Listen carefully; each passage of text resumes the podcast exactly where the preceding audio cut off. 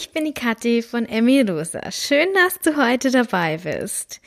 Ja, nach vier Wochen gibt es wieder eine neue Podcast-Folge und ich freue mich selber riesig darüber, weil es ist der erste Expertentalk, den es gibt. Äh, was ich damit meine und äh, um welches Thema es geht, das hast du vielleicht auch schon gelesen. Dazu gleich mehr. Ja, in den letzten vier Wochen, wie ich gerade schon gesagt habe, gab es keine Podcast-Folge, weil bei mir ging's ziemlich ab. Wenn du mir auf Instagram folgst, dann hast du es auch bestimmt schon mitbekommen.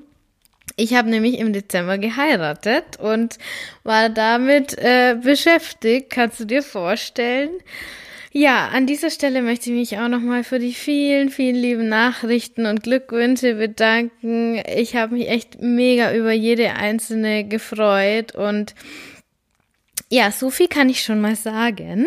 Ihr werdet den jungen Mann, den ich geheiratet habe, auch bald kennenlernen und er wird sich euren Fragen stellen. Und zwar, es wird zum einjährigen Jubiläum des Emmy Rosa Podcasts am 7. Januar, also schon sehr bald, ein Special geben, in dem er dann eure Fragen beantwortet und er erzählt, ja, wie es ihm als mein Partner in Bezug auf meine Essstörung und alles, was da so dranhängt, so ergangen ist und jetzt natürlich auch immer noch geht, jetzt wahrscheinlich noch ziemlich lang hoffentlich.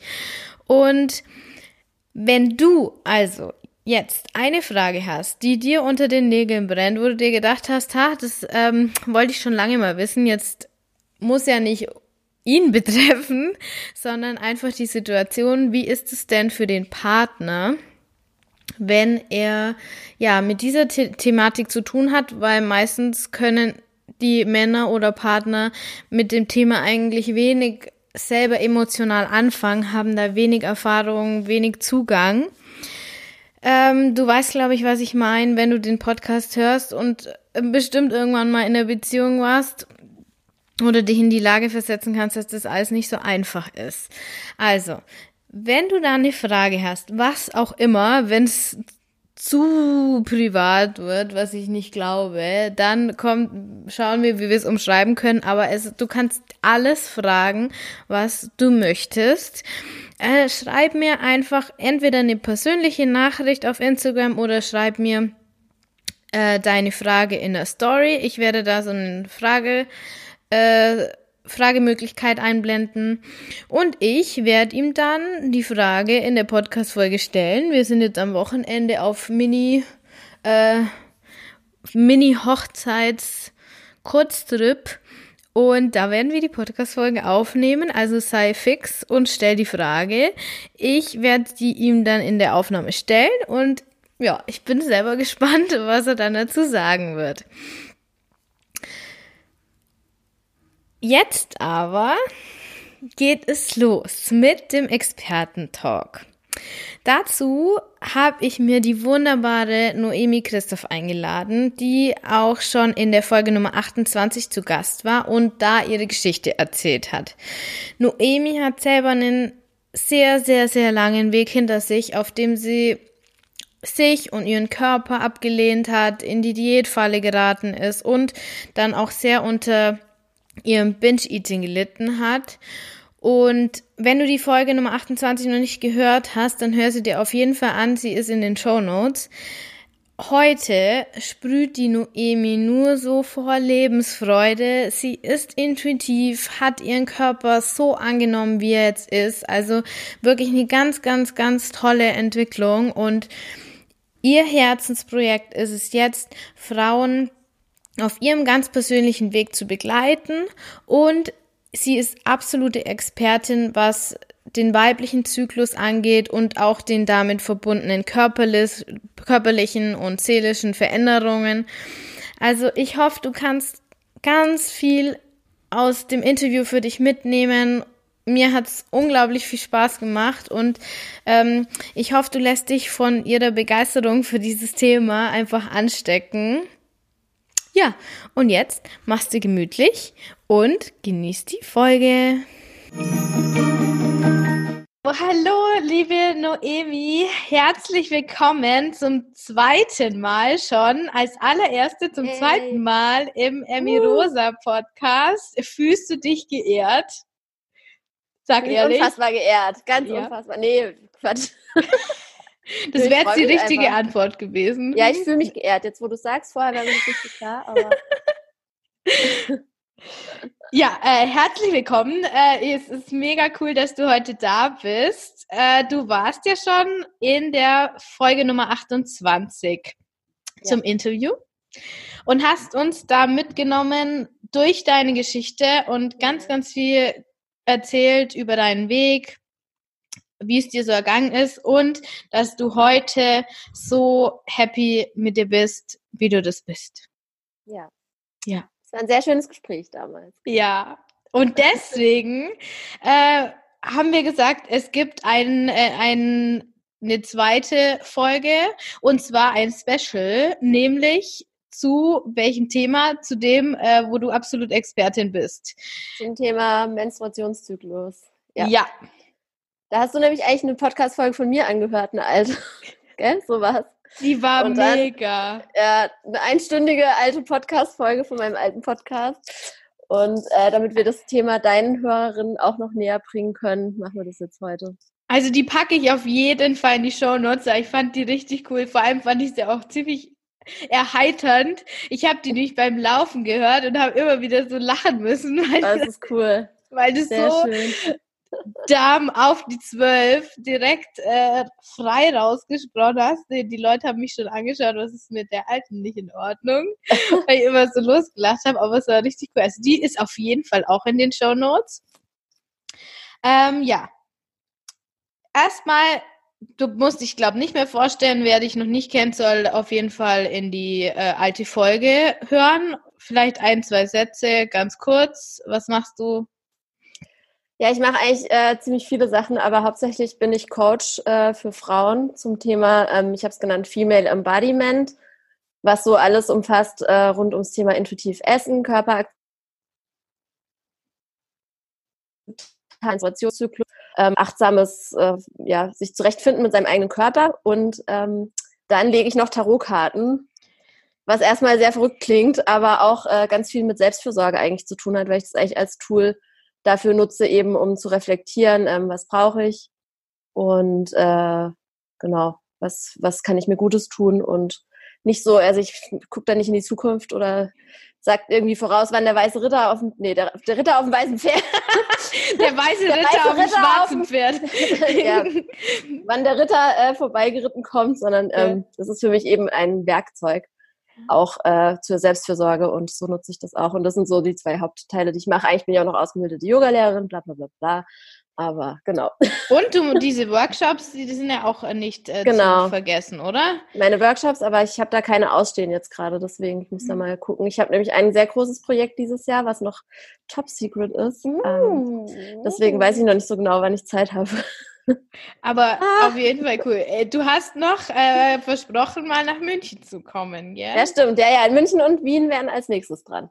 Ah, vielleicht fahre ich dann lieber nach Wien, weil München kenne ich schon. Komme ich mal, komme ich in Wien vorbei. Aber gut, ähm, mega cool. Und weil du eben Expertin für dieses Thema bist, ähm, wollen wir da ganz äh, tief eintauchen in die Materie heute. Mhm.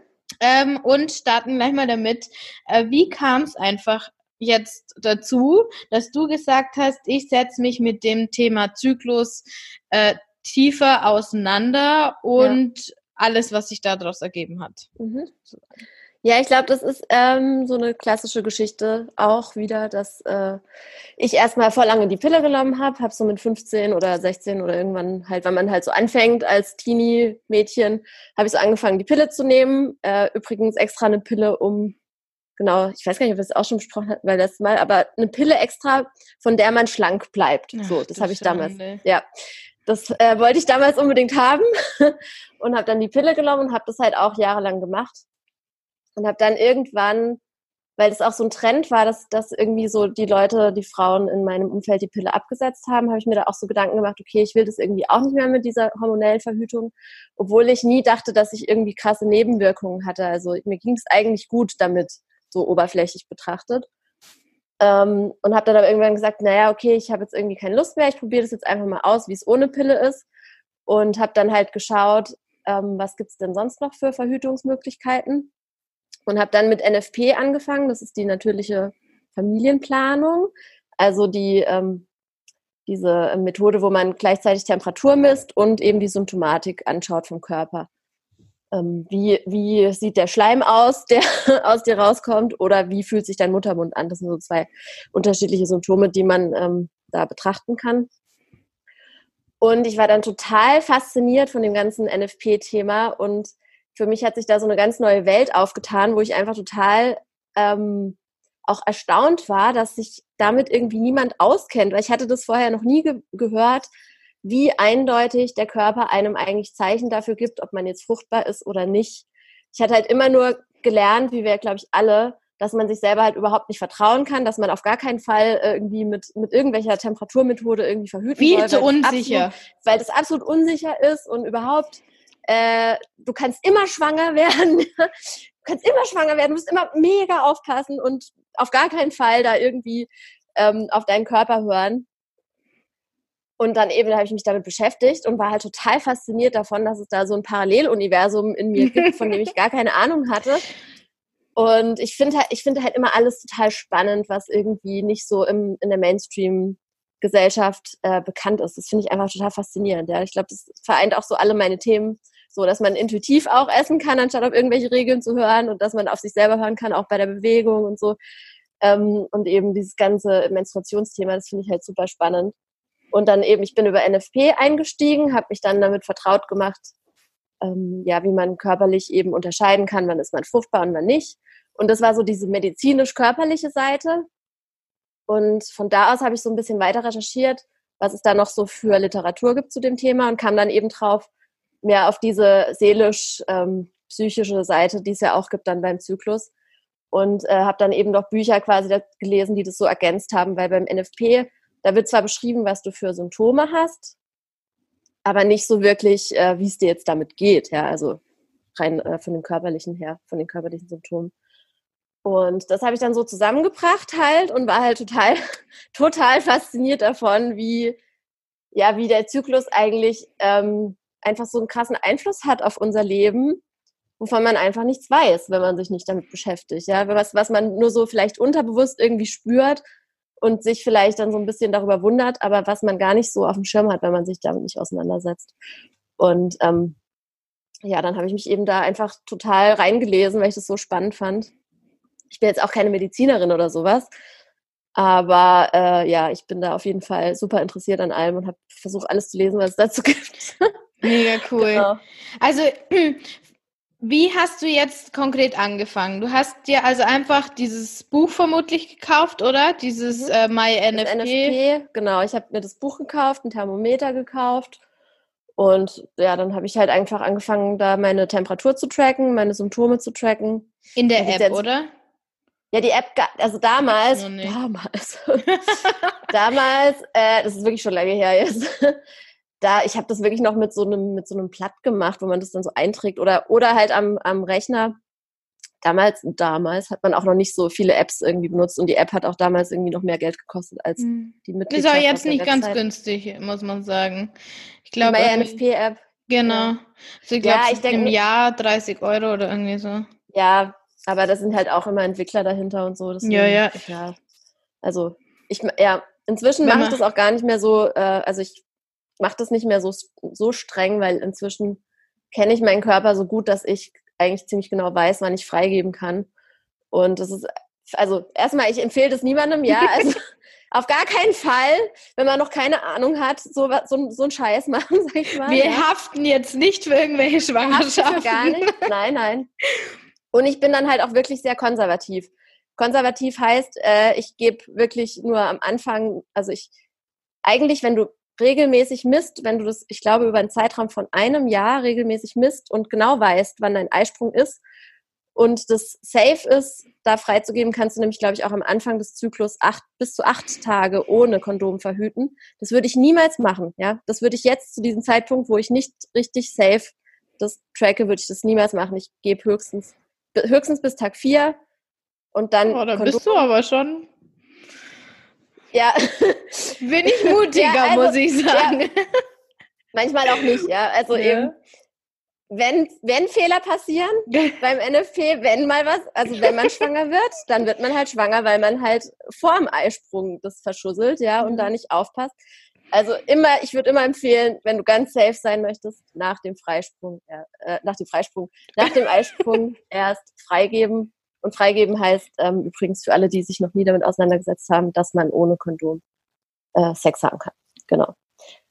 Ähm, genau. Und ich kenne mich da einfach inzwischen so gut. Und wenn ich mir irgendwann unsicher bin in einem Zyklus, dann gebe ich zur Not auch erst später frei. Also ich könnte noch viel mehr Tage äh, ohne Kondom Sex haben, aber ich bin gerade einfach zu faul. Ja. Und ich vertraue mir da einfach inzwischen so, dass ich das einfach kenne. Genau. Das äh, hat sich aber erst dann nach zwei, drei Jahren irgendwann so eingeschlichen. Genau. Und okay. ist auch noch nie was passiert, ja. Also ich war noch nie noch kein noch nie Kind geworden. Ich muss noch nie abtreiben. Kein Kind entstanden. Ja. Also es funktioniert. Es funktioniert. Ja. Das ist ja auch so sicher wie die Pille. Wenn ja. richtig wenn man es richtig macht. Aber ich muss sagen, ich kenne jetzt ja auch einige, das ist wahrscheinlich auch deine Erfahrung, die es so verhüten. Und die, die das machen, sind schon offen für solche Methoden. Die ähm, arbeiten sich da auch äh, vertrauenswürdig sozusagen für den Partner in diese Materie ein, der dann natürlich, oh, da können wir später noch drauf zurückkommen, den mhm. Partner damit auch vielleicht einbeziehen. Und wollen das meistens auch extrem, sich da auskennen und, und, und ähm, bekommen daraus eine Begeisterung, wie du das ja empfunden hast, glaube ich. Ja. Das ist jetzt nichts, glaube ich, für 18-jährige Mädchen, die da noch nicht so weit sind, vielleicht. Ach, das glaube ich gar nicht. Ich glaube, ich fände das eigentlich mega cool, wenn, wenn das auch schon jüngere Frauen machen würden. Also wenn sich das irgendwie ja auch so durchsetzen würde. Aber glaubst du, mit 18 hättest du das hinbekommen so? Keine Ahnung, ich würde halt nicht von mir jetzt irgendwie auf alle anderen schließen. So, es gibt bestimmt auch sehr, äh, ich sag mal, vernünftigere 18-Jährige, als ich das jetzt war. Und ich meine, wenn du jetzt zum Beispiel weggehst am Wochenende, eigentlich hast du ja als 18-Jährige mal angenommen, du gehst noch zur Schule, hast du ja einen relativ geregelten Tag auf. Und wenn du zur Woche rangehst, äh, dann musst du diesen Wert ja auch ausklammern, wenn du die Methode richtig machst. Eben, dann zählt dieser Wert nicht. Das heißt, es verschiebt sich eh alles nochmal einen Tag nach hinten und so. Ähm, ja, deswegen glaube ich nicht, dass da was dagegen spricht. Ich finde das eigentlich mega cool. Ich fände es auch mega cool. Ich hätte ja. nur Angst, wenn es meine Tochter wäre. Ja, Weil echt? bei mir wäre das nach hinten losgegangen.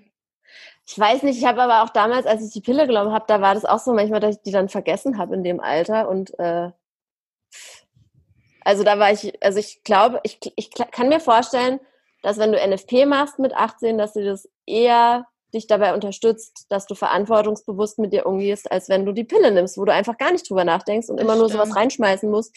Und dann hast du es halt mal vergessen und ja, mal, dann hast du es mal vergessen vielleicht. Ja. Auch nichts ja. passiert. Nichts passiert, Gott sei Dank. okay, also ähm, Buch, App, Thermometer und dann sich mal so in die Theorie ähm, oder Physiologie, die Theorie der Physiologie sozusagen einarbeiten. Mhm. Was hast du jetzt gemeint mit den Add-on-Büchern, äh, mit denen du dich so auseinandergesetzt hast? Ja, also einfach Bücher, wo es nicht ähm, um diese körperliche Symptomatik wie Schleim und Temperatur geht, sondern einfach eher um das psychische ähm, und äh, ja, sowas wie, wann kann man wie viel Sport, oder wann sollte man welchen Sport machen und wie, ja, wie geht's einem halt so im Zyklus, für was kann man seine verschiedenen Phasen nutzen und so. Weil ich, soweit ich weiß, ich, ich kenne kein Buch, in dem beides zusammen vereint wird, mhm. sondern es ist irgendwie immer, musste es halt so ein bisschen zusammensuchen. Genau. Ich habe ja. auch so eine Seite auf meiner Website, die kannst du auch verlinken, wo ich äh, so ein paar Bücher aufgeführt habe, die man dazu lesen kann. Ja, auf jeden Fall. Ja. Auf jeden Fall. ähm, ja, das ist gut. Wollte ich dir jetzt nämlich gerade fragen, welche Bücher kannst du denn am, am wärmsten empfehlen? Ja, also das erste Buch, was ich dazu gelesen hatte, was ich immer noch äh, auch am häufigsten direkt empfehle, heißt ähm, The Venus Week. Aber ich glaube, das gibt es nicht auf Deutsch, deswegen ist es ein bisschen schwierig. Und ich finde das Buch deshalb so gut, weil die Autorin, und die ist auch ähm, Gynäkologin, und hat halt äh, dieses Buch geschrieben, nachdem sie es selber so beobachtet hat bei ihren Patientinnen, dass die ganz oft gesagt haben, hey, mir geht's voll gut und dann geht's mir wieder total schlecht und ich weiß nicht, wie hängt das zusammen und ich verstehe das alles nicht und ich denke, ich werde wahnsinnig. Ja, was man vielleicht so denkt, wenn man noch nicht genau weiß, dass das ganz normal ist. Und sie hat dann eben diese tolle Metapher entwickelt von der Venus Week und das ist eben die eine Woche vor deinem Eisprung, wo du dich halt fühlst wie diese äh, römische ich glaube, es ist die römische Göttin, ähm, Venus, ja, so Göttin der Schönheit und der Liebe und charmant und keine Ahnung. Ähm, und das ist eben diese Venus-Week und die zwei Wochen danach, das ist, das ist dann die Minerva-Zeit und Minerva ist eben die Göttin des Kampfes und sie ist ganz unabhängig und äh, sie braucht keine Männer und so und sie hat lieber ihre Hunde und so um sich und ist irgendwie so, ja, so eine Jägerin oder irgendwie sowas und ähm, ja, diese ganzen Metaphern, mit denen man da arbeiten kann, die sind eben immer sehr einleuchtend. Also die Venus Week, das fand ich damals eben einfach so super, weil das so augenöffnend für mich war. Und äh, ich habe das dann auch immer so in meinen Kalender eingetragen, so dann ist Venus Week und dann habe ich es auch meinem Freund gesagt hier so und der hat sich das dann in seinen Kalender eingetragen, so hier, Sexwoche. ähm, genau. Und das, die, sie arbeitet eben mit dieser Metapher und die finde ich eben sehr einleuchtend. Und dann gibt es ja auch noch Bücher, die dann irgendwie diese Metapher von von den Jahreszeiten verwenden ähm, oder ähm, von den von so junges Mädchen, äh, mittelalte oder Fra erwachsene Frau, mittelalte Frau und äh, alte Frau oder irgendwie so. Ich weiß nicht, ist auch meistens auf Englisch. Ähm, genau. Ja, also das war so das erste Buch, was ich gelesen habe und das finde ich auch immer noch super gut. Kann ich auch nur äh, unterstützen. Ich habe es auch gelesen, fand es auch wirklich, wirklich äh, schön. Und es, man kann es schon auch auf Englisch lesen. Also ja, ich glaube, ja. wenn man so mittelmäßig Englisch kann, kriegt man ja. das, glaube ich, hin. Ist jetzt nicht so Ja, aber ich kriege immer wieder auch Fragen äh, nach deutschen Büchern. Und ähm, ah ja, genau, da gibt es ja jetzt diesen Feel Your Flow Zyklusplaner, da steht auch ganz viel drin, der ist auch, auch auf Deutsch. Und äh, genau, auf meiner Website habe ich auch noch mehr Bücher. Kommt auf jeden Fall äh, in die Show Notes, werden wir mhm. verlinken. So, jetzt haben wir schon viel über die äh, Venus Week und die Minerva und so gesprochen. Äh, kannst du mal, so, das ist jetzt die, die große Aufgabe dieser Folge, kurz zusammenfassen, wie so ein Zyklus abläuft, wie da auch die Venus und die Minerva so wo eingebettet sind. Mhm. Ja, okay. Also, wenn ich irgendwas vergesse und du merkst es, Kathi, dann unterbrich ja. mich und sag. du hast dir meine Podcast-Folge zuletzt Ja, angehört. die habe ich gehört. okay, ähm, ja, vorweg muss man sagen, dass die ganzen oder die meisten Bücher und auch ich in meinem, also ich, wenn ich darüber irgendwie was sage, dass das meistens eben von diesem Standardzyklus der 28 Tage ausgeht, ähm, der 28 Tage dauert, ausgeht. Und das mache ich jetzt auch. Aber natürlich hat nicht jede Frau oder nicht jede Menstruierende ähm, einen 28-Tage-Zyklus und überhaupt ist es ein Privileg, einen funktionierenden Zyklus zu haben. Ich finde es immer auch wichtig, dass man das auch immer sagt. Und genau, aber wenn wir jetzt von diesem 28-Tage-Zyklus ausgehen, dann kann man diesen Zyklus eben so erstmal grob in zwei Hälften unterteilen. Das ist eben die Zeit von der Periode bis zum Eisprung. Das ist die erste Zyklushälfte. Und dann vom Eisprung bis zur nächsten Periode als zweite Zyklushälfte. Und beide Hälften dauern ungefähr zwei Wochen. Und dann kannst du die auch nochmal äh, jeweils unterteilen und hast dann eben vier Wochen. So Woche eins, Woche zwei, Woche drei, Woche vier. Ähm, genau. Und es fängt eben alles mit der Periode an. Und ja, ich denke, dazu muss man gar nicht so viel sagen. Also das kennt ja zumindest jeder. Das ist so, dass jeder weiß, dass äh, Frauen ihre Tage bekommen. Und ja, ähm, da geht es uns je nachdem eben gut oder nicht so gut, je nachdem, wie viele Schmerzen man hat. Ich habe zum Beispiel das Glück, dass ich echt fast gar keine Schmerzen habe. Da bin ich auch total gesegnet. Ich habe mal gelesen, dass 80 Prozent der Frauen ähm, mehr oder weniger starke Schmerzen haben während ihrer Periode. Und ich habe das eigentlich fast, fast nie. Ähm, genau, und da kann man eben, ja, je nachdem sollte man da oder je nachdem, wie einem das die Zeit erlaubt und die Umstände erlauben, ist es da halt gut, wenn man sich so ein bisschen zurückzieht und auf sich hört und einfach sich die Zeit auch nimmt. Und ähm, dann geht's eben los, dann ähm, reift das Ei heran und äh, macht sich bereit, dann eben rauszuspringen aus dem Eileiter. So läuft's, gell, glaube ich. Ja, genau. Und äh, in dieser Zeit, in der das Ei heranreift, und eben das ist die erste Zyklushälfte, da ähm, ist es halt so, dass man sagt so, also wenn es wenn es so läuft wie im Bilderbuch, dass es uns da halt quasi immer besser geht. Ja, also wir werden da, wir haben da mehr Lust rauszugehen, wir werden irgendwie offener, freundlicher, wir wirken sympathischer, wir haben äh, weniger Angst davor, uns auf eine Bühne zu stellen oder Vorstellungsgespräche zu machen. Äh, wir können irgendwelche Fotoshootings machen, wir werden total leicht angetörnt von irgendwelchen absurden Dingen. Äh, wir laufen durch die Straßen und finden auf einmal irgendwelche Männer interessant und so. Und äh, also wir sind halt mehr so nach draußen gehend, ja. Wenn ich sage, es geht einem immer besser, ist es vielleicht auch schon ein bisschen eine Wertung, muss natürlich eigentlich auch nicht so sein, ja. Dass, dass, dass äh, mehr rausgehen und äh, sich, sich so offener zeigen, dass das irgendwie besser ist. Also ich will das gar nicht irgendwie bewerten, aber das ist eben so die Zeit bis zum Eisprung. Und das ist eben dann auch das, was man metaphorisch eben mit äh, Sommer und mit ähm, die Frau in ihrer vollen Blüte und eben die Venus, was man damit eben in Verbindung bringt. Also da haben wir eben viel Lust auf Gesellschaft und so weiter und so fort. Und dann äh, ist eben der Eisprung und äh, die Lust auf Sex ist halt am allergrößten. Und ja, direkt nach dem Eisprung, also ist bei mir, gibt es dann manchmal so direkt so einen kleinen Drop, so ein Tag, wo ich irgendwie so das Gefühl habe, oh Gott, äh, ja, richtig, mir geht's einfach richtig scheiße und irgendwie alles ist kacke und alles ist doof und ich habe keinen Bock. Und dann äh, hat man eben diese zwei Wochen bis zur nächsten Periode, wo es sehr unterschiedlich ist von Frau zu Frau, wie es wie es denen da geht oder wie es einem da geht, ähm, wann man PMS hat, falls man PMS hat und wie stark das ist und ähm, ja, das sind so, das ist dann so die Zeit, in der man sich eher eben äh, ein bisschen zurückzieht und ähm, nicht mehr so rausgeht und das, also biologisch ist es so, dass die Eizelle, wenn die nicht befruchtet würde, die wurde, die stirbt dann ab und verwandelt und äh, setzt dann dieses, verwandelt sich, ich weiß nicht, ob das der richtige Ausdruck ist, aber die setzt dann, ähm, wenn, wenn die abstirbt, setzt sie dann dieses andere Hormon, dieses andere, das haben wir noch gar nicht richtig besprochen, genau. Das erste Hormon ist das Östrogen, das bestimmt die erste Zyklushälfte und das, die, das zweite Hormon ist das Progesteron, das bestimmt die zweite Zyklushälfte.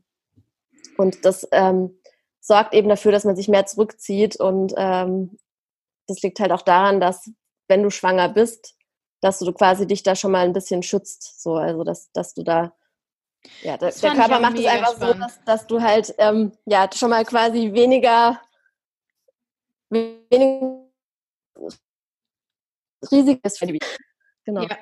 Fand ich ja mega, mega spannend oder mega einleuchtend, dass man dann sagt, okay, nach dem Eisprung, da soll man jetzt nicht hier auf Action machen und, mhm. äh, und nur draußen unterwegs sein und äh, sporteln und halt einfach äh, so bisschen äh, Stress, auch wenn es positiver Stress ist, äh, sich selber aussetzen, sondern man soll sich zurückziehen, weil für den Fall, dass das Ei sich einnisten möchte, ja. man da einfach Ruhe gibt. Und das fand ich selber so äh, beruhigend irgendwie, selbst wenn ich natürlich weiß, dass er sich kein Ei, Ei äh, einnistet, aber äh, dass ich mir einfach diese Zeit jetzt gönnen darf, weil mhm. das ist natürliche, natürliche Phase, wo ich, wo ich Ruhe geben soll. So. Ja, genau. Ja. ja, und das ist halt auch, das finde ich auch, das ist so, ja, wie du sagst, beruhigend. Einfach, mhm. wenn man auch so sich damit beschäftigt und dann quasi auch so die Erlaubnis bekommt, dass das völlig okay ist. Ja. Genauso wie es auch okay ist, dann irgendwie mehr Appetit zu haben oder Verabredungen abzusagen und so auf sich zu achten halt. Ja, aber dann, das ist eine sehr gute Überleitung. Ähm, kannst du jetzt mal so sagen, wie du dich, wie du dich da jetzt so fühlst in den eigenen, einzelnen Phasen des. Zyklus. Mhm. Du hast es schon angesprochen, aber ich glaube, dass es sehr, sehr vielen sehr ähnlich geht wie dir oder uns und äh, da so ein Wiedererkennungswert da entsteht, glaube ich. Ja, also ähm, ich habe witzigerweise, oder was heißt witzigerweise, interessanterweise habe ich ähm, erst dieses Jahr wieder gemerkt, dass das wie es einem geht, natürlich auch sehr viel davon abhängt, immer, was man für äußere Umstände hat. Ja, also wenn ich jetzt äußerlich totalen Stress habe und es mir gar nicht gut geht, dann kann ich auch nicht, dann habe ich auch nicht so viel von meinem Eisprung. Ja, also das ist auch wieder sowas. Ähm, ich kann da nicht total erwarten, dass ich diese ganzen Phasen immer richtig wahrnehmen kann, wenn ich nicht genug Raum dafür habe, sie auch wirklich wahrzunehmen und genug Raum auch dafür habe, mir selber was Gutes zu tun. Und ähm, ja, nachdem ich dieses, dieses Jahr so drei Monate hatte, wo ich meinen Eisprung gar nicht äh, richtig gemerkt habe, das war für mich auch ein guter Augenöffner, jetzt wieder mehr auf mich zu achten. Und das war jetzt letzten Zyklus schon wieder ganz anders. Ähm, Sehr genau, also wenn, ja. ich bin stolz auf dich. Danke. Ja, ich habe dann halt auch ein paar Sachen geändert, habe wieder mehr Musik gehört und ähm, mehr so Sachen gemacht, wo ich auch weiß, dass die mich in eine gute Stimmung bringen und dass ich das brauche, einfach um mich auch gut und sexy zu fühlen.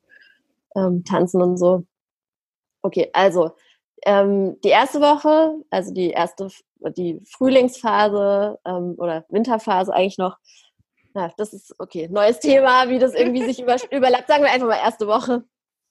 Die erste Woche eben, da ist es eher so ein bisschen Zurückgezogenheit noch ganz am Anfang, wenn man seine Periode hat und je nachdem eben, wie stark die Schmerzen sind oder so, braucht man da mehr oder braucht man weniger Zurückgezogenheit. Ich persönlich brauche es nicht so arg. Ich mache es gerne ritualmäßig trotzdem, dass ich irgendwie ein bisschen mehr Zeit für mich nehme, aber das ist jetzt nicht so arg, weil ich Schmerzen habe, sondern einfach, weil ich das schön finde, so am Zyklusanfang. Ähm, und dann geht's aber schon so ab Tag, Tag drei, vier oder so, merkt man dann schon, es geht irgendwie so bergauf stimmungsmäßig und ähm, wird dann halt meistens immer besser. Aber das muss auch nicht bei jeder Frau so sein, sondern ich habe eben auch schon von welchen gehört, dem geht's total kacke an ihrem Eisprung. Ja, also es ist wieder nur so Bilderbuch-Zyklusmäßig, aber bei mir ist es auch so. Und dann, äh, ja, habe ich halt viel mehr Lust, irgendwie mich mit Freunden zu treffen. Da gibt's echt so Wochen, wo ich dann jeden Abend irgendwo hinfahre und irgendwie so voll spontan noch Lust habe, irgendwie unterwegs zu sein und einfach ja mich so des Lebens erfreue und so ein kleiner Social Butterfly ähm, irgendwie unterwegs bin und einfach Lust habe, irgendwie rauszugehen und Sachen zu machen. Und wenn ich irgendwie Fotoshootings geplant habe, dann liegen die auch bestenfalls in dieser Zeit, weil ich da irgendwie mich gut und sexy fühle. Und äh, ja, ähm, je nachdem laufe ich dann halt rum und schaue mir irgendwelche Männer an und finde die halt attraktiv oder auch Frauen. Und ähm, habe halt sehr viel Lust auf Sex. Ähm, und ähm, ja, man fühlt sich auch anders beim Sex. Also der Orgasmus ist auch viel intensiver zum Beispiel. Ähm, ja, und man ist eben auch angetörnt von irgendwelchen komischen Sachen und äh, kriegt Lust, sich irgendwelche Filme anzugucken. Keine Ahnung. Ähm, ja. Wie ist es denn bei dir in den ersten Also ich, bei mir ist es auch so. Also ich habe, äh, das Lustige ist, manchmal, wenn ich dann irgendwie durch die Stadt gehe und mir denke, oh, der sieht aber nett aus, obwohl ich, obwohl ich eigentlich mir denke, hm, der ist jetzt eigentlich nicht so mein Typ, dann weiß ich, ah, es ist wieder Eisprungzeit, äh, mhm. es ist bald soweit, weil dann, dann finde ich Typen gut, die ich eigentlich jetzt, glaube ich, nicht so gut finden würde. So, das ist ja. so dieses, ähm, da sind wohl die Hormone im Spiel, glaube ich. Äh, ich merke das dann auch manchmal, wie ich so mit so männlichen Freunden so ein bisschen flirty werde. Auch ich meine, habe da gar keine Hintergedanken vielleicht, aber das ist dann einfach so ein Automatismus. Ja, und man kriegt auch mehr Lust, sich zu bewegen. Da kannst du vielleicht mhm. auch noch was dazu sagen. Also man hat auch mehr Lust auf so, ich habe mehr Lust dann auch so joggen zu gehen und so Ausdauersport und irgendwie Alles mich auszupowern. Ja. Absolut. Und auch so die, äh, man braucht auch weniger Schlaf. Ja, genau, das wollte ich gerade sagen. Produktivität ja. äh, von ja. früh bis spät und du denkst dir, boah, ich ja. könnte heute, ich habe heute schon meine To-Do-Liste um zwölf abgearbeitet und ich könnte noch zwei machen. So, was, was kostet die Welt? So, das ist. Ja, und auch wenn du eben, wenn du mal aus Versehen weniger geschlafen hast, also das tangiert mhm. dich einfach nicht so arg. Mhm. Und eben, du hast auch körperlich ähm, so eindeutige Symptome wie deine Augen glänzen mehr. Das ist tatsächlich so. äh, und du siehst irgendwie besser aus. Ähm, dein Gesicht ist symmetrischer. Da gibt es auch so tolle Vergleichsfotos, wo sie Frauen äh, fotografiert haben während des Eisprungs und, und, danach. Ja, also dein Gesicht ist irgendwie symmetrischer, dass du noch attraktiver aussiehst. Ähm, ja, so halt. Ja. Ja. Da fehlen jetzt bestimmt noch ein paar Sachen, die mir später dann noch einfallen, aber Einfach geil. einfach nochmal meine Podcast-Folge auch Ja, anhören. da ist noch mehr. Sehr zu empfehlen. Sehr zu empfehlen. Gut. Ja. Also mega geile Zeit. Die Zeit vor dem Eisprung, muss man sagen, ist immer schade, dass sie vorbeigeht. Auch wenn man ja, natürlich, ist, auch, ja. auch wenn man natürlich alle Phasen schätzen sollte, aber ja. ist schon ist schon nicht schlecht. Was ich mir da schon oft äh, die Frage gestellt habe, wie ist denn das bei Männern? Also da ist es ja immer relativ ähnlich, aber auf welchem Level sind die? Weil auf diesem Eisprung-Level können sie sicher nicht sein, glaube ich. Meinst nicht? Ich glaube, also erstmal glaube erstmal sind ja alle Männer auch unterschiedlich, ne? Ja. Also ich, ich hatte schon, ähm, ich kannte schon Männer, die wollten sehr viel, die wollten immer sehr viel Sex und welche, die wollten immer weniger Sex als ich. So, also ich glaube, das kannst du schon mal gar nicht, man kann das nicht so verallgemeinern, die Männer sind so und so. Ähm, deswegen. Ich meine, es ist auch nicht nur auf Sex bezogen, sondern dieses, dieses so, gesamte Feeling mit Produktivität und Sport und ja, also, ich weiß nicht, bei Männern ist ja der, äh, der Testosteronspiegel höher, aber wir haben ja auch einen Testosteronspiegel. Ja. Ähm, hm, keine Ahnung, ich glaube, das ist einfach unterschiedlich, je nachdem. Mhm. Ich glaube, das ist eh unterschiedlich alles, je nachdem, wer wie viel Hormone im Körper hat. Das ist ja auch bei Frauen total unterschiedlich von den Hormonspiegeln her. Ich glaube, das kann man gar nicht so. Es wäre schon ein bisschen doof, wenn die die ganze Zeit das Eisprung-Feeling hätten, muss ich leider sagen. Das finde ich schon gut, wenn es nicht so wäre. Ja. ja, aber Testosteron, wenn die jetzt, angenommen, die haben jetzt mehr Testosteron, wie gesagt, ich bin keine Medizinerin, aber das ist ja eigentlich, glaube ich, Common Sense, dass Männer im Allgemeinen mehr Testosteron haben, dann fühlt sich das ja einfach anders an, oder? Du bist ja dann. Äh, kannst nicht, so gut auf, auf, Gefühle zugreifen. Das muss man auch sagen. Das Wenn du äh, mehr ähm, Testosteron hast und viel in diesem Action-Modus bist, kannst du mhm. nicht so gut, äh, deine Intuition nicht so gut hören. Das ist ein großer Haken, würde ich sagen. Und mhm. ähm, du kannst nicht so gut dich mit deinen Gefühlen verbinden. Also es ist jetzt ja auch in der Psychologie so, wenn du dann fragen würdest, ja, wie fühlt sich das für dich an? Dann mhm. haben Männer so, da ist so eine Wand. Weil nicht alle, um Gottes Willen, aber Männer müssen das viel mehr üben, zu verbalisieren, wie fühle ich mich jetzt gerade, wo fühle ich dieses Gefühl und so weiter. Ja, aber da kann man sich ja auch wieder fragen, ob das jetzt an der Sozialisierung liegt oder an Bestimmt. den Hormonen oder so. Und das kann man ja sowieso auch. alles gar nicht auseinanderhalten. Auch. Deswegen ja. denke ich. Okay, wir schweifen ab. Kann man nicht, das kann man nicht pauschal beantworten. Ja, wir schweifen ab. ähm, okay, das war die erste Zyklushälfte. So, und in der zweiten Zyklushälfte, da ist es dann eben so, dass man ähm, manchmal, wenn man halt PMS hat zum Beispiel, dann hat man eben auch so ein paar Tage, wo es einem je nachdem so geht, dass man irgendwie denkt, oh Gott, die Welt geht unter, mir geht's total schlecht und es wird nie wieder besser gehen. Und das ist bei mir echt so, dass ich dann an so Tagen, auch wenn ich rational weiß, es geht mir meistens sogar am nächsten Tag schon besser. Rational betrachtet denke ich immer, ähm, dass irgendwie alles scheiße ist. Und ja, wenn, wenn man das hat über mehrere Tage, dann äh, kann es auch sein, dass man eine richtige Hormonstörung hat und das mal beim, beim Frauenarzt, Frauenärztin abklären sollte. Äh, magst du noch kurz sagen, was PMS ist, falls es jemand nicht weiß? Also ja, äh, das ist das prämenstruelle Syndrom und ähm, ja, ich glaube, da gehören, da gehören so körperliche Symptome dazu, wie dass die Brüste wehtun, dass man eben mehr Wasser eingelagert hat ähm, und auch, dass man sich depressiv fühlt oder eben sehr ähm, ag aggressiv auch, je nachdem. Also ich habe immer depressive und aggressive Tage. Ja, Beides. so, so, der andere kann eigentlich gar nichts mehr richtig machen. Wie er ja. die Tasse abstellt, nervt mich schon tierisch. Jedes Mal das gleiche ja. mit dieser Tasse. Ey, zum Kotzen. Ja, aber das ist bei mir Gott sei Dank auch meistens so ein Tag halt. Ja. Und dann ist es wieder vorbei. Aber da bin ich dann echt, da kann ich dann auch, wenn ich irgendwie jemandem mal was von Latz knallen will, dann mache ich das am besten da. Also da bin ich auch, genau, da bin ich dann sehr ja, ein, eindeutig. Ah, ja. Genau, da kann man ja auch sehr gut Grenzen setzen oder äh, Sachen ändern, die einen irgendwie nerven im Leben. Man kann sehr gut ausmisten äh, putzen und so, weil man einfach keine Lust mehr hat und äh, man, man hat halt überhaupt keine Bullshit-Toleranz so in dieser Zeit. Ja. Aber ebenso allgemein ist es einfach die Phase, wo man sich so ein bisschen zurückzieht, wo man es bereut, weil man zu viele Termine ausgemacht hat in der Eisprungphase. ähm, ja, wo man auch manchmal einfach keine Lust hat und so. Ja.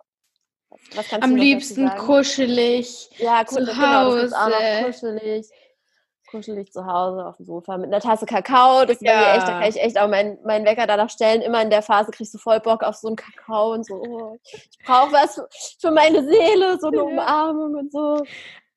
Genau. Und äh, äh, das ist jetzt auch wieder so ein Thema, das Thema Essen ist da auch auf jeden Fall präsent, würde ich jetzt sagen. Ja. Wie sieht Ja. es bei dir da so aus? Ja, also in der Phase ist es ganz normal, dass man auch mehr Lust hat auf, äh, auf Essen und auf Kohlenhydrate. Woran genau das liegt, kann ich jetzt gar nicht mehr so genau sagen. Das habe ich gerade, mir gerade entfallen, aber das ist auf jeden Fall erwiesen. Und ich habe da auch echt manchmal so Tage, wo ich echt das Gefühl habe, ich werde gar nicht satt. Ich könnte die ganze Zeit eigentlich nur nachschaufeln und ich will die ganze Zeit nur irgendwie Nudeln essen.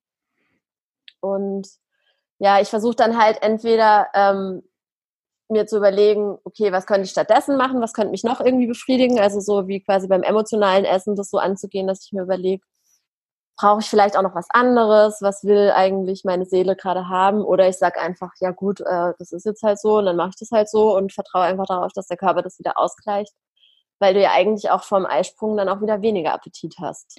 So. Ist es auch deine Erfahrung, oder? Dass sich Ja, das dann ja. eigentlich sofort nach den. Tagen wieder.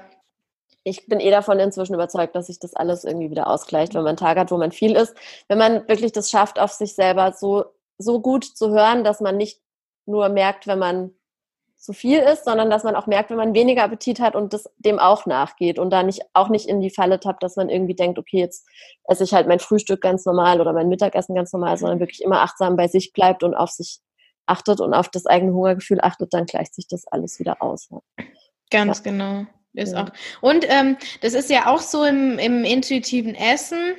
Da Mhm. gibt es jetzt schon ganz viele Studien dazu. Ist auch so äh, die, die Erfahrung, dass man nicht irgendwie von so kleinen Zeiträumen ausgehen soll, über die sich das ausgleicht, wie, zum, wie man früher immer gedacht hat, so in Mhm. dieser Diätmentalität. So an einem Tag muss ich Ja. fünf Portionen Obst und Gemüse essen, an einem Tag brauche ich 2000 Kalorien. Das ist ja eh schon utopisch wahrscheinlich für viele Diäthaltende, aber sagen wir mal 1400 Kalorien. Ähm, Ja. Und ähm, an einem Tag oder, oder auch allein auf eine Woche, eine Woche ist auch schon viel zu kurzer Zeitraum, äh, dass man sagt, okay, auf eine Woche muss ich alle Nährstoffe aufgenommen haben, in einer Woche gleicht sich das aus.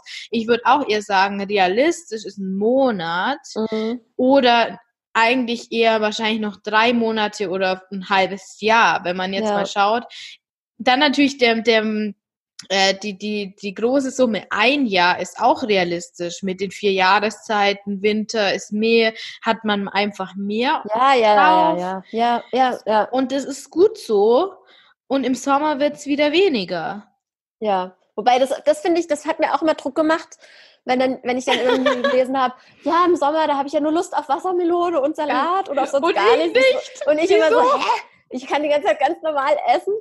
Aber eben, da war es vielleicht wieder eher zyklusabhängig und so. Aber ja, wie du sagst, es wäre eh, es wäre, glaube ich, für uns alle cool, wenn wir irgendwie schaffen würden, da ein bisschen gelassener zu werden und Ja. eher so, wie du sagst, ja, so längere Zeiträume mal einfach in Betracht zu ziehen. Ja. Und aber das ist genau das, das passt ja auch nicht zu unserer linearen Gesellschaft und alles, weißt du, das ist einfach, ja, das, ja. Das ist Ja. einfach nicht mehr unser Denken, leider. Aber den Zyklus eben mit dem Zyklus zu leben, ist ein Weg, sich dem wieder anzunähern, auf jeden Fall. Und daraus, daraus äh, resultierend kommt man auch mehr dahin, dass man auch wieder auf sowas achtet wie Jahreszeiten und sowas, finde ich. Also bei mir war es zumindest so. Ja. Ja. ich finde das auch total spannend, Ja. mit den Jahreszeiten ein bisschen mehr zu leben und so. Und man merkt ja auch, wenn man intuitiv isst, dass das Essen sich auch den Jahreszeiten irgendwo anpasst in, in dem, Auf was man Fall. isst. Total. Was ist Total. gerade so dein Lieblingsessen im Winter? Also jetzt im Winter, ich, ich ähm, ernähre mich ja auch relativ saisonal und ich koche jetzt echt voll viel mit eben so Weißkohl koche ich oder Rosenkohl oder ähm, Lauch.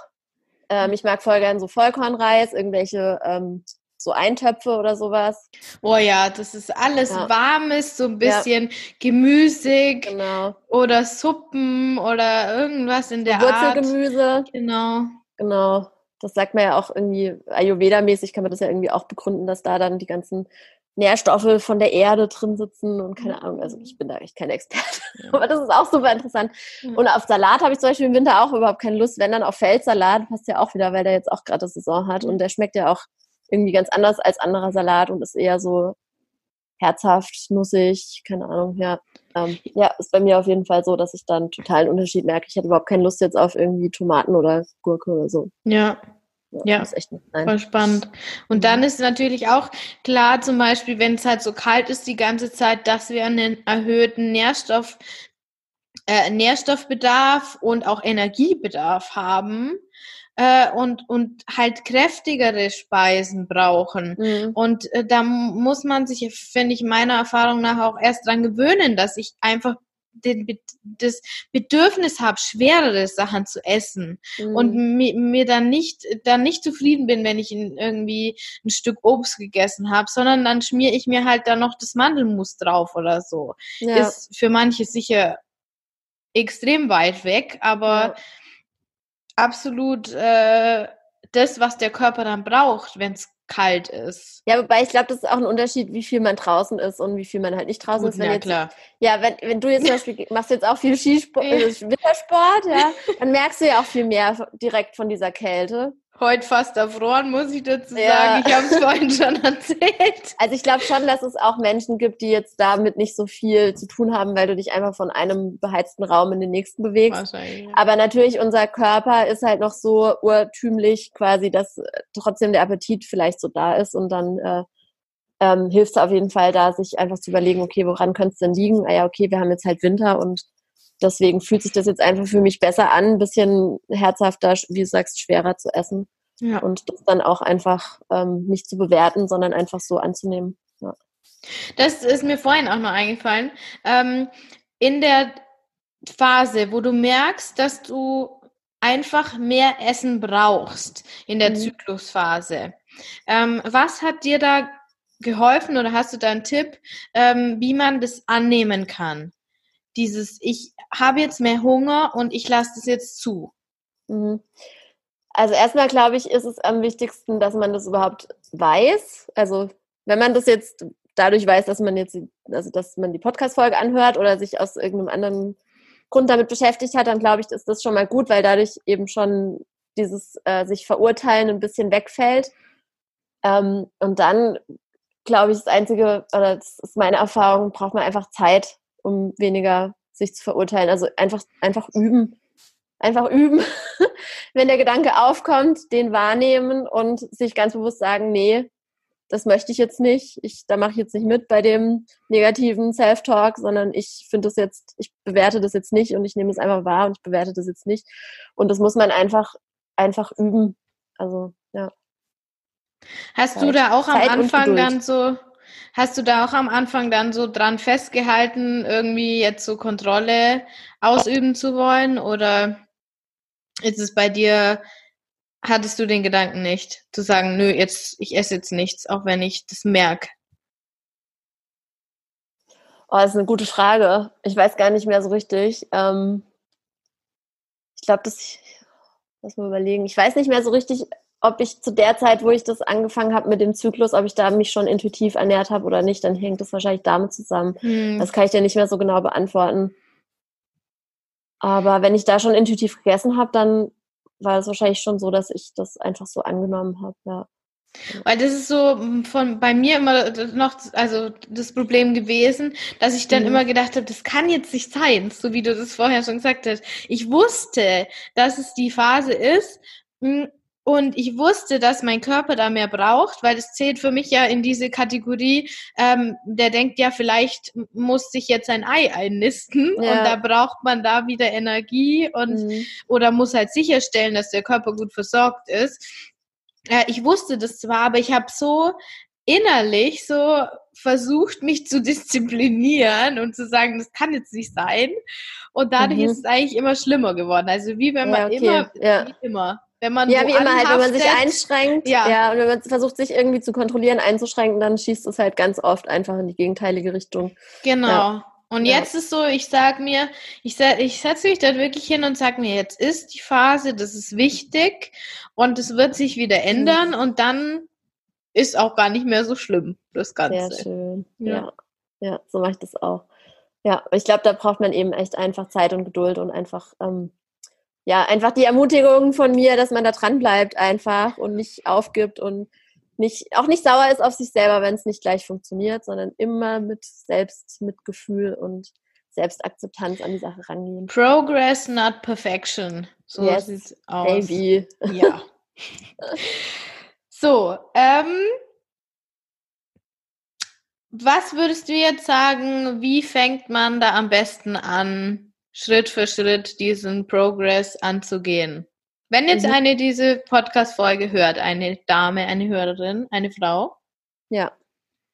Also, wenn jetzt jemand die Podcast-Folge hört ähm, und noch die Pille nimmt, dann, ähm, ja, weiß nicht, kann man sich das erstmal durch den Kopf gehen lassen. Aber ich hatte ja jede, jede, jede ihre eigenen Gründe dafür, dass sie die Pille nimmt. Also ich will da, ich will da auch, ich bin auch nicht totale Pillengegnerin oder so, aber ähm, ja, das ist halt dann kein natürlicher Zyklus, ja. Also das hat dann, dann hat das alles nicht so viel Wert, was wir jetzt hier gerade besprechen, weil du spürst dann einfach deinen Zyklus nicht. Dann hast du halt zwar eine, da hast dann zwar deine Periode, aber das ist halt nur so eine künstliche Abbruchblutung und äh, hat ja nichts wirklich, also hat nichts mit der normalen Periode so zu tun. Und ähm, wenn man jetzt aber nicht die Pille nimmt, und zum Beispiel nur mit Kondomen verhütet bisher, ähm, dann würde ich so anfangen, dass ich mir erstmal bewusst mache, an welchem Zyklustag stehe ich. Also gucken, wann hatte ich das letzte Mal meine Periode. Das ist quasi dann Tag eins eben. Und dann einfach mal aufschreiben, okay, an dem Tag bin ich jetzt. Und dann ähm, sich einfach notieren, wie es einem geht vielleicht, ja, oder eben sich eine App runterladen, in der man das machen kann und einfach so die Symptome tracken kann. Was für körperliche Symptome hat man? Ähm, wie geht es einem äh, ge äh, geistig, seelisch? Ähm, Hast du da einen Tipp für diese App? Ja, ich empfehle immer die Clue-App. Ja, da gibt es einfach mega viele äh, Sachen, die man irgendwie abhaken kann. Stimmung, Sex-Drive, wie sehen meine Haare aus, wie ist meine Verdauung, äh, ja. Das Häschen finde ich, ich am besten. Genau, habe ich viel gegessen, habe ich Pickel, ähm, ja, und so weiter. Also da kann man einfach sehr viel abhaken. Und die macht dann einem auch irgendwann so eine Voraussage äh, auf, wann ist der Eisprung ungefähr, wobei man da eben immer dazu sagen muss, und das, das haben auch nicht alle auf dem Schirm, dass die App natürlich nicht wissen kann, wann ist dein Eisprung, ja. Außer du hast, äh, ich weiß gar nicht, ob man das kann, ich glaube, du kannst da auch die Temperatur eingeben, aber also so, solange eine App nicht deine Temperatur und die Symptomatik kennt, kann die auch nicht vor, nicht sagen, wann ein Eisprung ist. Das ändert sich jeden Monat. Ja, das muss nie gleich sein. Das kann variieren von, weiß nicht was, Tag 9 bis Tag 20 oder so bei einem 28-Tage-Zyklus. Also muss man echt vorsichtig sein und nicht das damit verwechseln, dass man dann mit diesem Kalender irgendwie verhüten darf. Ja, meine ähm, Freundin ähm, hat übrigens Zwillinge. Äh, die, die macht das, ja, die hat gesagt, das kann jetzt nichts mehr sein. Zwei Tage vor der, vor meiner Menstruation, da kann nichts mehr sein. Bam, und gleich zwei Eier. Oh oh. Zweieiig, also oh, oh. zwei Eier. Ja, deswegen, ja, deswegen, ich sage ja auch, ich gebe auch, ich mache das zwar auch nicht mehr so streng, aber ich gebe nur frei, wenn ich eindeutige Symptomatik an mir feststelle. Und äh, die heißt bei mir, dass der Schleim so und so aussieht und dass die Brüste wehtun und meine Laune schon mal äh, besser war. Aber ja, ah ja, spannend. Okay. Mhm. Ja, immer aufpassen, Leute. Und am besten mit Thermometer und auf jeden Fall die, die doppelte Symptomatik festhalten, sonst gibt es Zwillinge, genau. Ähm, genau, und dann äh, eben, es ist halt, man kann sich halt die körperlichen Parameter anschauen und dann kann man sich noch anschauen, wie es einem so geht.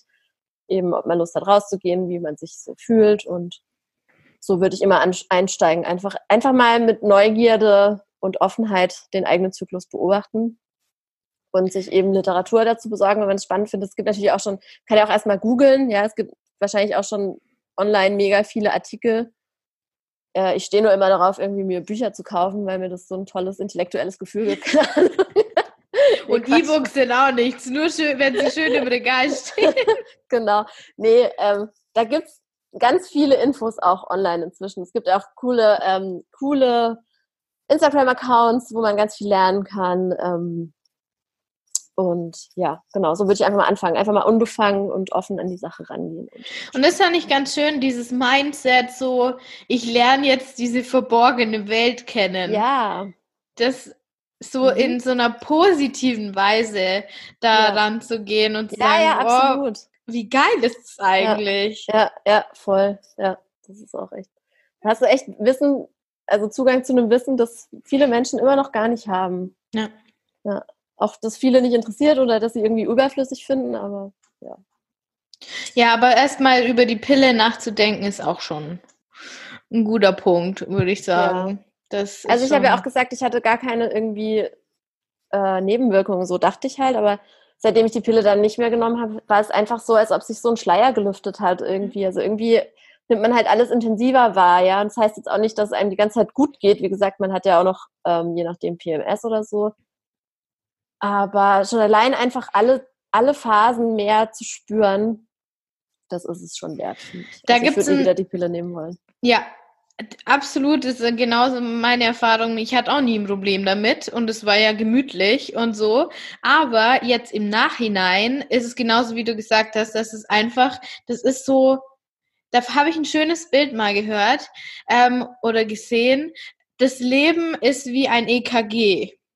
Mhm. Es gibt, geht immer wieder hoch, runter, hoch, runter und, und das muss so sein, weil sonst wären wir ja schon tot. Ah, und dann okay. ist diese Linie, diese, wenn es immer gleich wäre, auch wenn die Linie ziemlich weit oben ist, dann sind wir tot. Mhm. Und dieses Bild fand ich so schön, weil dann ja, kann man, oder? Ja, ja. Ja. Weil dann kann man das Tal auch annehmen und sagen, mhm. ja, lieber das Tal als eine tote Linie. Auf jeden so. Fall. Oder? Also. Sehr schön, ja.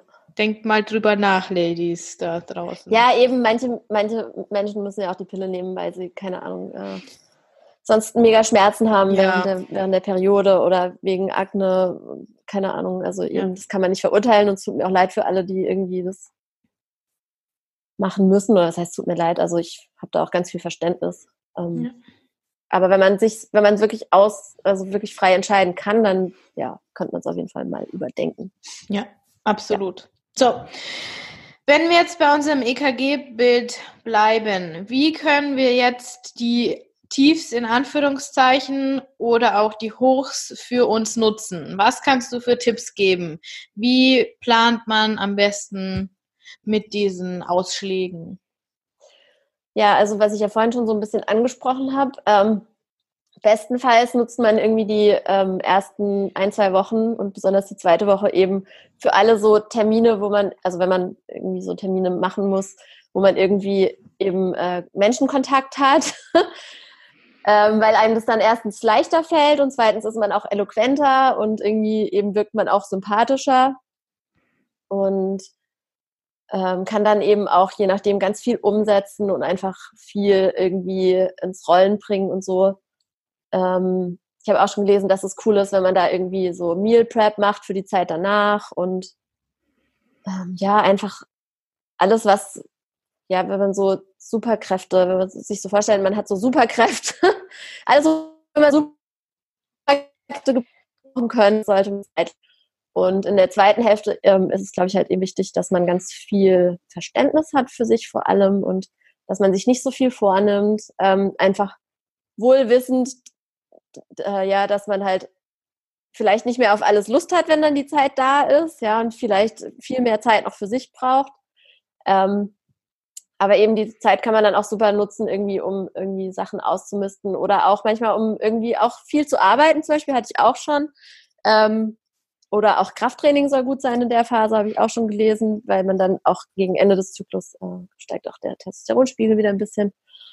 Und, oder ja, je nachdem, wie es einem halt geht. Also da, da kann man sich halt so ganz unterschiedlich fühlen in der Phase, finde ich, je nachdem, mehr Yoga machen, mehr was Ruhiges machen, mehr sich einkuscheln zu Hause. Was würdest du doch sagen dazu? Ja, wirklich einfach achtsam sein und das genau das machen, was jetzt, was jetzt das Gefühl sagt. Also es ja. kann zum Beispiel auch sein, dass das Sport mega gut tut. Ja, ja. Ähm, und auch äh, actionreicherer Sport gut tut. Ähm, aber wenn das nicht so ist, dann ist es halt nicht so. Dann ja. auf die Yogamatte, Yin-Yoga ja. oder einfach nichts machen, mal wirklich Termine absagen. Das ist, ja. glaube ich, die Königsdisziplin. Absolut. Verpflichtungen Absolut. absagen und auf ja. Couch und Cover trinken. Ja, ich fand es auch super faszinierend, als ich mal dann gelesen habe, ähm, diese Richt also Richtlinien oder Regeln für den Zyklus schön und gut und dann ist das so und dann ist das so, aber es ist ja jeder Zyklus anders, weil echt auch jedes Ei, was quasi äh, auf die Reise geht, einfach anders beschaffen mhm. ist. Und deswegen kann sich das total anders anfühlen vom einen auf den nächsten Zyklus. Und man sollte da eben echt immer offen bleiben und auch nicht zu starr irgendwie daran festhalten und dann irgendwie enttäuscht sein, wenn, wenn man jetzt, keine Ahnung, dieses High zum Beispiel jetzt nicht so erlebt. Ja, genau. Ja. Achtsamkeit und so ist immer gut. Und Selbstmitgefühl. Selbstmitgefühl auf jeden Fall. Das müssen, glaube ich, viele, die zuhören, noch lernen. Die Kathi ja, ist, ist ja da auch noch nicht so Weg. gut. Ja, ja es war für mich auch, also, ja. Ja. Ja. Aber echt, man kann da so viel machen und das ist echt das Allerwichtigste. Selbstmitgefühl. Aber eben, das, das siehst du bestimmt genauso jetzt, wenn man sich viel auch mit Psychologie beschäftigt und so, dann weiß man ja auch irgendwann, dass es für alles was man tut, irgendeinen Grund gibt.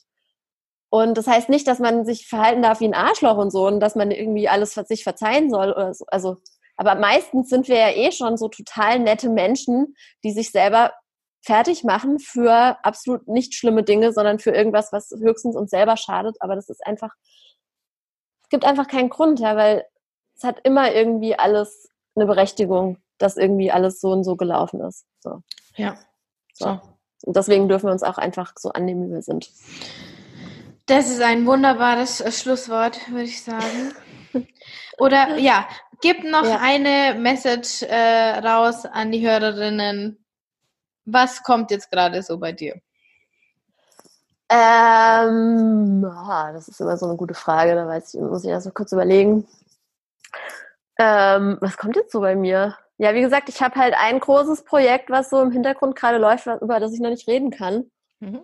Und, da bin äh, ich aber mal gespannt. Ja, Mann. Ähm, ja, und ansonsten habe ich mir für dieses Jahr vorgenommen, meinen mein Podcast jetzt, äh, mein neues Ach was! Jetzt endlich zu launchen. Dem, wir haben ja auch schon darüber gesprochen. Äh, ja. ja. Äh, es ist jetzt dann jeden Tag soweit. Oh, ich bin gespannt. Ich feiere den ja. Ich feiere diese eine Folge auch schon so, die ich gehört habe da. Die fand ich mega. Ja, also das habe ich letztes Jahr, das, äh, ich habe ja auch mal dann so drüber nachgedacht bei diesen ganzen Jahresrückblicken, so, die es so gibt am Jahresende. Ich habe mir dann so mal überlegt, äh, ich wollte oder hätte fast noch so einen Post geschrieben. Ich habe es dann einfach nicht mehr geschafft, weil ich echt so eine Faulphase hatte jetzt am Ende des Jahres, so eine Faulheitsphase, so eine Ausruhephase, Winterphase aber ähm, auch mal drüber nachzudenken, was man alles irgendwie nicht geschafft hat bei diesen ganzen Jahresrückblicken, die so die ganzen Erfolge so aufzeigen. Und ich habe es auf jeden Fall nicht geschafft, meinen Podcast zu launchen, obwohl ich das unbedingt machen wollte. Aber ich glaube, das ist genau dieser Perfektionismus, den ich bei meinem ersten Podcast hatte, den habe ich einfach noch nicht so ganz, also das habe ich noch nicht so ganz überwunden, dass das alles so unfassbar schwierig war, schon beim ersten Podcast. Und ich will das eigentlich jetzt nicht mehr so haben. Hm. Also dieses Jahr das wird passieren. Juhu. Mhm. Juhu. Ich freue mich. Okay, Noemi. Es okay. hat mir wieder mal äh, so viel Spaß gemacht hier, dieses Bläuschen unter uns und ja, vielen ich hoffe, ich hoffe, wir haben nicht irgendwas Wichtiges vergessen oder irgendwas falsch. Dann machen wir noch mal eine Folge okay. bei dir. Bei mir, genau. Ja. Wir oh, dann reden wir, dann reden wir mal über ein anderes Thema. Ich habe da schon was, was mich interessiert. Okay. Werden wir sehen. Ich freue mich auf jeden Fall. Dann äh, wünsche ich dir noch einen wunderschönen Abend. Und ja, wir hören uns und sehen wir uns auf jeden uns. Fall. Ja, mach's gut. Mach's Dankeschön. Gut. Wenn du jetzt auch denkst, die Noemi, die ist echt eine ziemlich, ziemlich coole Frau. Von der will ich mehr sehen und mehr hören. Dann schau unbedingt in die Show Notes. Da findest du die Links zur Podcast-Folge, in der die Noemi ihre Geschichte im Emmy Rosa Podcast erzählt. Dann zu der Folge von Noemis Podcast zum Thema weiblicher Zyklus. Äh, außerdem Noemis Buchempfehlungen, über die wir jetzt in der Podcast-Folge gesprochen haben. Dann ihren Instagram-Account, ihre Website. Also Input über Input. Und wenn du eine Frage hast für die Special I Ask My Husband Folge, dann geh unbedingt gleich auf Instagram und schreib mir unter kati.emirosa. Dann wird deine Frage auch ganz bestimmt in der nächsten Podcast-Folge beantwortet. Wir sind schon sehr gespannt, kann ich sagen. So, und jetzt denk immer daran, Alles steckt bereits in dir und du bist grenzenlos. Deine Kathi von Emi Rosa.